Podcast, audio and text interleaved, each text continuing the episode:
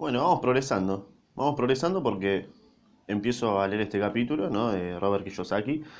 Y por lo general mis vecinos ponen trap, ¿viste? Ponen cumbia, pero no sé, hoy parece que están poniendo Cerati, así que no me molesta que se escuche Cerati de fondo mientras yo estoy leyendo. Así que, bien ahí, bien ahí, le levantamos el pulgar, no me va a molestar. Así que felicitamos a los vecinos por su evolución. Excelente. Bueno, eh, capítulo. ¿Aún quiere más? De Roberto Kiyosaki, que ya está llegando al final, queda, la verdad, muy poco. Así que nada, comienzo a leer y espero que no lo disfrutes. Eh, así no me rompe las pelotas ¿no? y no comentas ninguna gilada. Si no, no te gusta cómo estoy leyendo, bueno, puedes escuchar Cerati del vecino que está de fondo, así que tenés una doble... Acá en realidad no tenés excusa ahora. ¿eh? es posible que muchas personas no queden satisfechas con mis 10 pasos, ¿no? Puede ser. Los ven como, no sé, como filosofía. Lo, ven, lo ven más como filosofías que como acciones. Creo que comprender la filosofía es tan importante como la acción. Bien, cada vez me está cayendo mejor. Existen muchas personas que desean hacer en vez de pensar. Sí, yo, equilibrio, equilibrio, como siempre se digo. Y también existen personas que piensan, pero no hacen.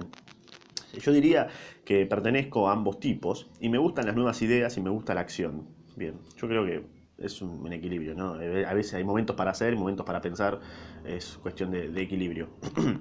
Para aquellos que desean cosas por hacer sobre cómo ser más astuto, compartiré con usted algunas de las cosas que hago de manera resumida, ¿no? Bien, me, gusta, excelente. Primero, deje de hacer lo que está haciendo. O sea, que deje de leer XD. En otras palabras, tómese un respiro y evalúe lo que es trabajo y lo que no es trabajo. Esto, no, esto es lo que estoy haciendo ahora, no creo que sea trabajo. Eh, nada, estoy leyendo un boludo, nada más. La definición de locura consiste en hacer lo mismo y esperar un resultado diferente. Eh, bien, eh, bien. Deje de hacer lo que no es trabajo y busque algo nuevo, nuevo por hacer. Bien, para vos. Busque nuevas ideas, la segunda, el segundo tip. Busque nuevas ideas. En busca de nuevas ideas de inversión, acudo a las librerías y busco libros sobre temas diferentes y únicos y les llamo fórmulas. Busco libros sobre cómo hacer relacionados con una fórmula de la que no sé un carajo. Por ejemplo, fue en una librería que encontré el libro de... Eh, ¿Cómo se dice? 16 en inglés. Bueno, em, la solución del 16%, listo, lo, traducimos más rápido, de Joel Moscovitz. Compré el libro y lo leí, claro y entra en acción. El jueves, el jueves siguiente hice exactamente lo que el libro decía, paso a paso, ¿no? Tranqui. Y también he hecho eso para encontrar gangas de bienes raíces en las oficinas de los abogados y los bancos. La mayoría de la gente no entra en acción por paja o deja que alguien más le convenza de alguna nueva fórmula que están estudiando. Mi vecino me dijo por qué no funcionaría el 16%. Y la verdad que no lo escuché porque él nunca lo ha hecho. Excelente. Tercer tip, encuentre a alguien que ha hecho lo que usted quiere hacer, invítelo a almorzar eh, no puedo invitar a Lucas Castromán, boludo. O sea, tipo, me encantaría invitar a, almorzar a Lucas Castromán o que venga un asado con los pibes, pero no creo que venga, ¿me entendés? Como que capaz vive muy lejos, cabe. Y también son excusas que me pongo, ¿no? ¿Te imaginas que le iba a Castromán por, por Instagram, che? ¿Un asado sale? O, me falta uno para los viernes para jugar al fútbol. Eh, te venís y capaz viene y caigo ahí con Castromán, ¿sabes qué? Los cojo a todos, Pídale consejos, que le cuente los pequeños trucos del oficio, ¿no? Claro, me enseña a hacer nueve. En realidad empezó siendo ocho él, ¿no? Pero después vino ruso ahí, lo puso de nueve. Sí, en realidad punta tipo Burrito Martínez. En el caso de los certificados al 16% fui a la oficina de impuestos del condado y encontré a la empleada del gobierno que trabajaba en esa oficina. Descubrí que ella también invertía en certificados de ese tipo. Ah, mira, y le invité inmediatamente a almorzar. Claro, eh, chamullera, eh. Roberto acá, si te hacía chamullero, hiciste cagar a tu, a, tu, a tu mujer Kim, hijo de puta. ella estaba encantada de decirme todo lo que sabía y cómo hacerlo. Y después del almuerzo pasé toda la tarde enseñándome, pasó toda la tarde enseñándome todo. Ah, bueno Al día siguiente encontré dos grandes propiedades con su ayuda y me han estado reportando un 16% desde entonces. Me tardé un día en leer el libro y un día en entrar en acción y una hora en el almuerzo y un día para adquirir dos grandes negocios. bueno, cuarto tip, tome clases y compre cintas. Eh, bueno, en este caso ni siquiera tenés que comprar cintas, sino que yo te las estoy otorgando casi gratis, o sea, literalmente gratis, no tenés que pagar nada, eh, aunque deberías, eh, y tomar clases, no sé, si tomas clases te van a cagar en algún lugar, así que yo te recomiendo que busques videos en YouTube hoy en día. Yo busco en los periódicos información sobre clases nuevas e interesantes. Muchas de ellas son gratuitas o cobran una pequeña entrada, ¿no? También asisto y pago seminarios eh, caros sobre aquello que quiero aprender. Y soy rico y libre y no necesito un empleo simplemente por los recursos, por los cursos que he tomado. Tengo amigos que no han tomado esos cursos que me dicen que estoy malgastando mi dinero y ellos aún, y ellos tienen aún el mismo empleo. Bien. Em, es más, hoy ni siquiera tenés que comprar un curso o eso. Está todo en YouTube, está todo en Internet, por suerte. Así que ni siquiera tenés que... Eh, ni, siquiera que considerar ese gasto, ¿no? ese egreso de dinero. Bien, quinto tip. Hago, haga muchas ofertas. Cuando yo deseo comprar un bien inmueble, reviso muchas propiedades y generalmente formulo una oferta por escrito. Si usted no sabe lo que es la oferta correcta, bueno, yo tampoco. Ese es el trabajo de la gente de bienes raíces y ellos hacen las ofertas y yo trabajo lo menos que sea posible. Excelente. Una amiga quería que yo le enseñara a comprar edificios de apartamentos, así que un sábado por la mañana fuimos ella, su agente y yo a ver seis edificios de apartamentos, ¿no? Cuatro eran malos negocios, ¿no? Y dos eran buenos. Le dije que hiciera ofertas por los seis, ofreciendo la mitad de lo que los dueños pedían. Y ella y su agente casi tuvieron ataques cardíacos, tuvieron un caro cardíaco. Pensaron que eso sería grosero, que podía ofender a los vendedores, pero yo en realidad creo que la gente no quería trabajar tanto, ¿no? De manera que no hicieron un carajo y siguieron en busca del mejor trato. Nunca hicieron ofertas y esa persona todavía está buscando el trato correcto por el precio correcto. Bueno, usted no sabe cuál es el precio correcto hasta que tenga una contraparte que desea el trato, ¿no? Y la mayoría de los vendedores pide demasiado, ¿no? Es muy raro el vendedor que pide realmente un precio menor al verdadero valor de algo. Sí, la verdad que es bastante extraño. Y cuando te ponen una oferta muy buena decís, mm, ¿dónde me quiere cagar? La moraleja de la historia. Bueno, hago ofertas. Las personas que no son inversionistas no tienen idea de lo que se siente tratar de vender algo. Yo tenía una propiedad inmobiliaria que no que quise vender durante meses y yo hubiera recibido cualquier cosa, la verdad. No me importaba ya cuán bajo fuera el precio y hubieran podido ofrecerme 10 cerdos y yo me hubiera ido feliz. No por la oferta, sino porque alguien estaba interesado, ¿no? Y yo hubiera formulado una contraoferta, quizás un intercambio por una granja porcícola. Pero eh, pero esa es la manera en que funciona el juego, ¿viste? El juego de comprar y vender es divertido. no sabe. Tenga eso en mente. Es divertido y es solo un juego. Hago ofertas y alguien podría decir que sí. Una boludez, claro, eso muy divertido, obviamente. Yo siempre hago ofertas con cláusulas de escape, ¿viste? En los bienes raíces hago una oferta con las palabras sujeto a la aprobación del socio de negocios, básicamente te estoy cagando, y nunca especifico quién es el socio de negocios. Ah, voy a contar una anécdota. Eh, me acuerdo antes, cuando tenía, ¿cuánto tenía? 18 años. Bueno, fue una de las primeras entrevistas de laburo que tuve, que no, no sé si tiene que ver, pero puede llegar a, tener que ver y esto le puede servir a ustedes por haber llegado hasta acá. Así que me acordé así como un chispazo. Eh, me acuerdo de una de las primeras entrevistas que tuve, eh, que fue una, una empresa de capitalización de ahorro. Bueno, esos chantas que le quieren vender seguros de autos, bueno, era algo así que creo que, voy a decir la marca que me chupa un huevo, era Esco. Esco, no compren nunca un seguro de auto en Esco. Bueno, fui, viste así en la entrevista y un chabón que ya estaba hace bastante tiempo vendiendo ahí, me dice, mira, si no te preguntan, vos no le decís nada, ¿ok? La culpa no va a ser tuya, porque el otro no te pregunta. Entonces, como no te pregunta, o sea, vos no lo estás cagando técnicamente. Y fue, o sea, fue textualmente así. Literalmente me dijo eso, así que siempre tienen que preguntar todo, todo. Porque si vos no preguntás, el otro te puede estar cagando. Y como vos no le preguntaste, ah, no, él se lava las manos, ¿entendés? Así que siempre pregunten todo. Todo, todo, todo, todo, todo. Hasta en una entrevista laboral, ¿eh? Porque si no preguntás y después te cagan, la culpa va a ser lamentablemente en teoría va a ser tuya y se van a lavar las manos. Así que ese es el, aprendizaje del día. Y la verdad que cuando me fui ahí me di cuenta de que el mundo era una mierda. Fue una de las primeras, uno de los primeros impactos y choques ¿no? de la vida. Y dije, mmm, qué mierda que es la vida. O sea, todos son así. Ah, la puta que lo parió. Fue, fue, fue bastante brusco, ¿no? Ese impacto fue, no sé, fue, fue, extraño.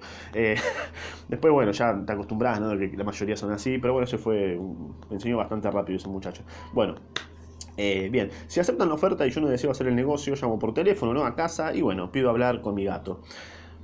Dice eso, así que bueno, hago esta afirmación absurda para ilustrar cuán absurdamente sencillo y fácil es este juego, sí.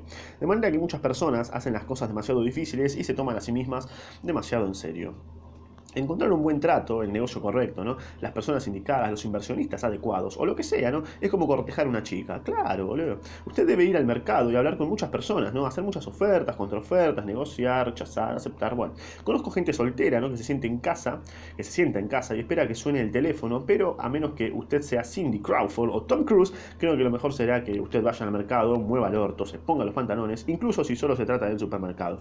Buscar, ofrecer, rechazar, negociar, aceptar, son partes del proceso de casi todo en la vida, ¿no? Bien, sexto, sexto tip. Trote, camine o maneje por cierta área una vez al mes durante 10 minutos.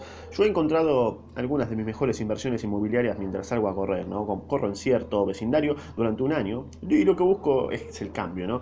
Para que haya utilidad en un negocio debe haber por lo menos dos elementos, una ganga y cambio. Existen muchas gangas, pero es el cambio lo que convierte a la ganga en una oportunidad redituable. De manera que cuando salgo a correr lo hago en un vecindario en el que podría invertir, ¿viste? Es la repetición lo que ocasiona que yo note pequeñas diferencias.